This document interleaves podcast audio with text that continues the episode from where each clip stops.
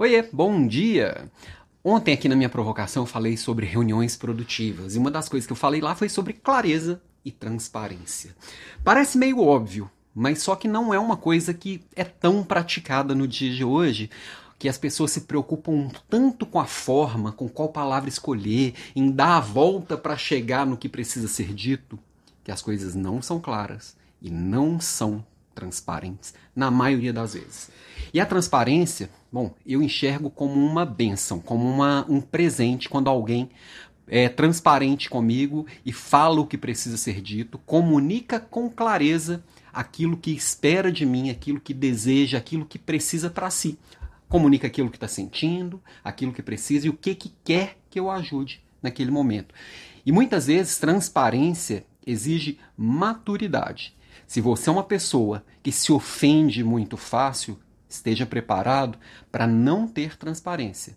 Porque muitas vezes as coisas que precisam ser ditas não são coisas fáceis, não são coisas confortáveis de serem ouvidas. E exige sim maturidade para ouvir, compreender, e aí você faz, o, faz a sua reflexão sobre aquilo que foi dito. Se não valeu, descarta. Se valeu, absorve e usa aquilo a seu favor. E usa aquilo para poder se melhorar. Usa aquilo para entregar para o outro o que o outro deseja. Amanhã, inclusive, vou falar aqui um pouquinho sobre liderança servidora. Mas pensa um pouquinho nisso, porque transparência a gente tem que alimentar todos os dias. Como? Dando espaços para ideias diferentes, acolhendo críticas com o mesmo carinho que se acolhe um elogio, senão você só vai atrair puxa-saco.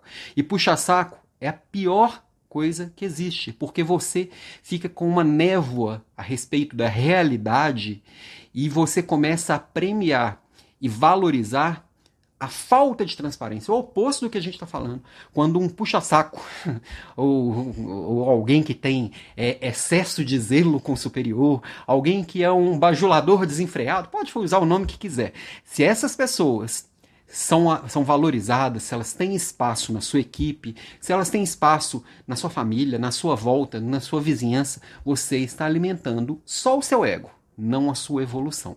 Então, a minha provocação de hoje é: alimente a transparência. Para isso, alimente a sua própria maturidade e use isso a seu favor. Saiba como absorver, entender, é, é, abraçar aquilo que, aquele presente que você recebeu e agradecer de forma carinhosa para a pessoa para que ela entenda que aquilo que ela está te oferecendo é valor e ela vai te oferecer mais. E entregue valor de volta também. Seja também transparente com as pessoas. Beijo e até amanhã.